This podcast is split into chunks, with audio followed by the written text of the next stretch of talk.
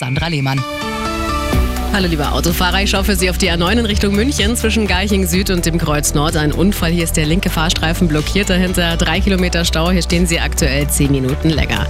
Knapp eine halbe Stunde auf der A92 in Richtung München und zwar zwischen Landshut West und Moosburg Nord, fünf Kilometer Stau. Im Stadtgebiet haben wir noch was auf dem mittleren